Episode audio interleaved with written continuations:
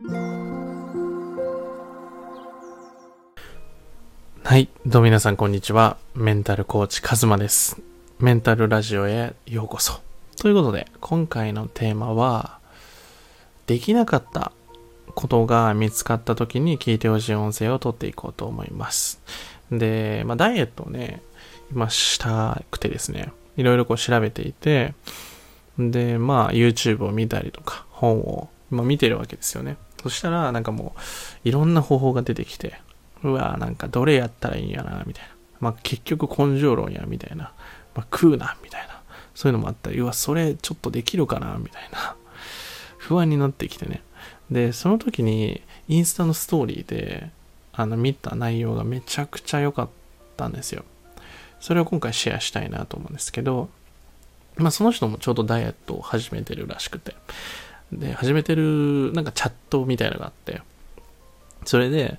まあ、今日ドーナツ4つ食べたっていうのが書いてあって、で、その、まあ、チャット送ってたのにストーリーで文章が書いてあって、まあ、何か挑戦しようと思った時にできないことはあるのは当たり前。これをどうチャンスに変えるのか。これが勝負っていう風に書いてあったんですよ。うわ、そうだなってまさに思って、僕たちって何か決めたことは100%遂行しなきゃいけないっていう風になんかこう僕は思い込んでいたんですよね。例えばダイエットだったら、このプランで行くんだったら絶対やろうみたいな。で、でもそうではなくて、できないとか、サボっちゃったりとか、そういうのはもう前提なんですよね。例えば痩せますって言って、今日からもうこれぐらい食べないですって言ったって、食っちゃうわけですよね。うん。で、その時に、えっ、ー、と、自己否定するのか、それを、まあそういう時あるよね。じゃあそれ、次どうしたらいいんだろうって考えれるか。マジでこの2つって成功確率ってえぐいぐらい変わるなと思って僕は前者のうわやっちゃったっていうタイプなんですよ、うん、だから何か続けようと思っても一日例えば日記が続かなかったとか本を読めなかったとかやろうと思ってタスクの進捗が悪いとか今日一日やれなかったみたいな時にうわ最悪やみたいな。何してんや俺みたいな。ぬるいな俺みたいな。あいつ頑張ってんのに何してんやろみたいな風に自己否定に走ってしまうわけですよね。でも本当に成長できるやつっていうのはまあしゃあないよな。これが前提やん。未知のことやから。じゃあどういうふうに変えていこうっていうふうに捉えていくわけですよね。楽観的であり、前向きに考えていく。これがマジで最強だなと思って。だから何か新しいことを始めるとか挑戦するときっていうのはできないことが前提で考えていくんですよ。例えばあなたが、えっ、と、起業したいとか副業したいと思って何か始めても大体うまくいかないんですよ。そんな簡単に利益なんて出ないし、売り上げ上がんないし、うん、例えば契約したけど飛ばれたとかもあるし、アクシデントが出たりとか、本当に理想とするものが見つかったとしても、実はそれ見えてなかったとか、なんかこうね、よくあるのはこう、美容師になりたいと思ってなってみたら、すごい裏は大変で辞めちゃったみたいな。まあ僕大学そのパターンなんですけど、あの、やっぱり僕たちってこう、キラキラしたものを見がちなんですよね。今のインスタとかツイッターとか YouTube とかもそうだけど、何かこう、キラキラしてる部分だけが見えてしまって、その裏にある泥臭い部分ですよね。うまくいかないこととか、どうしたらええんやろみたいな問題とか、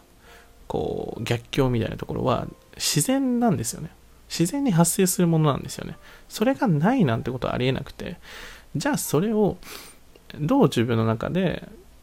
認識していくのか？あ、まあそれはね、できないのは当たり前やん、みたいな。もう切り替えて次行こうか、みたいな。うん。最近、あの、サラリーマン金太郎っていう漫画を読んでてね、めちゃくちゃ面白くて、バイブスめちゃくちゃ上がるんですけど、なんかこう、一人の男というか、人間のあり方みたいなところがすごく学べて、はよ読んどきゃよかったなって思ってね、今あの、その、本を、あの、Kindle じゃなくて、あの物質的に欲しいと思って、ブックオフに電話したらね、全然売れててなかったんで、メルカリで買う予定なんですけど、まあその、そこにもあったんですけど、こう、自分の中でできないこととか、うまくいかないこと、それを自分の中でどう解釈していくのか、うん。どんだけうまくいかなかったとしても絶対うまくいってやろうって思ってればうまくいかせれるんだよって。うまくできるんだよって。そして失敗していいんだよって。うん。本当に失敗をどう捉えるかってめっちゃ大事だなと思って。本当に挑戦してうまくいかなかった時はうまくいかなかった自分を責めるんじゃなくて挑戦した自分を褒めてあげればいいんですよね。うん。だから僕はね自分も見て特に思うんですけど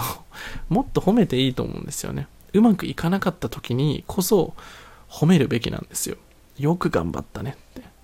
うん、よく挑戦したねって。偉いねって、うん、そういうふうに、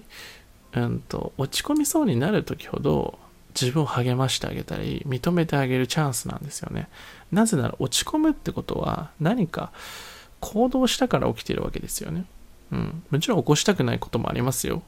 僕だったらね、バイト中にね、味噌汁こぼしてお客さんにかけちゃったことあって、めちゃくちゃ落ち込んで、もう、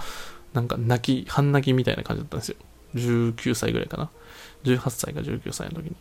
うん。で、まあ、その時にね、よくあるよ、みたいな。そんな気にしなくていいよ、みたいな。俺なんて、ハンバーグこぼしちゃったんだ、みたいな。マジっすか？それやばいっすね、みたいな。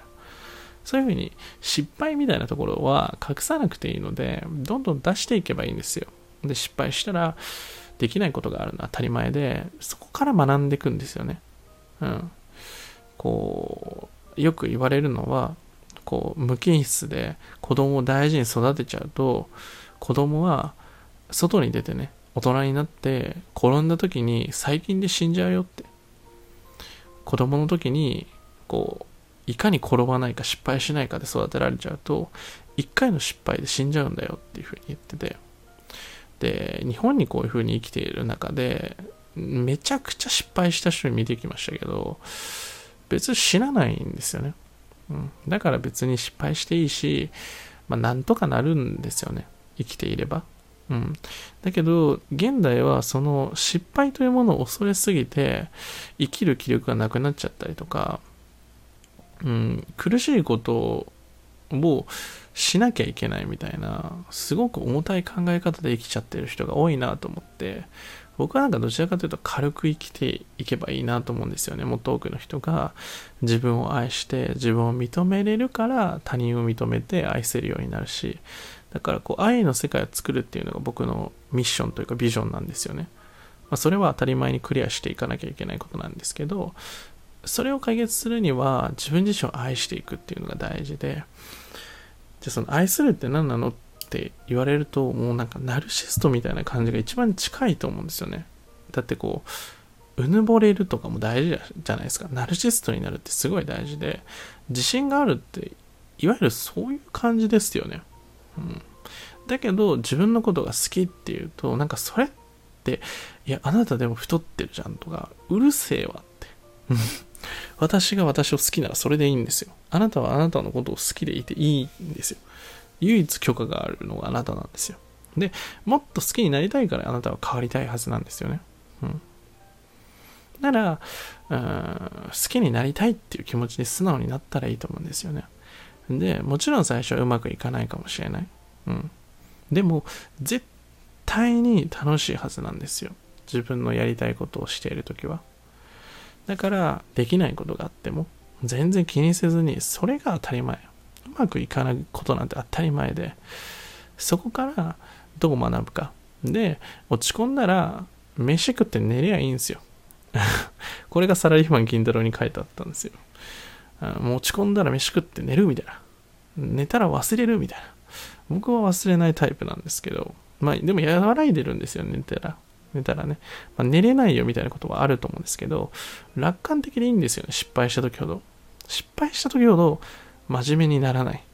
うすいません、失敗しちゃいました、みたいな。次から気をつけますぐらいの、えっ、と、ノリでいいんですよね。うん。で、次どういう風にしたら防げるのかとか、今回のをどう学びにするのかを本気で向き合っていけばいいんですよ。うん。これが僕はすごくなんだろうな、成功する鍵なんじゃないかなって、理想を達成するときにめちゃくちゃ大事なんじゃないかなって、自分を許すとか認めるとか、楽観的に生きるみたいなところ。なので、ぜひ今、あなたが真面目にちょっと落ち込んじゃったりとか、ちょっとこう、真面目に失敗を捉えすぎているのであれば、全然、ドントマインドでいきましょう。という音声でした。ということで本日の音声はこれで以上になります。最後までご聞いていただいて本当にありがとうございます。で、下の概要欄に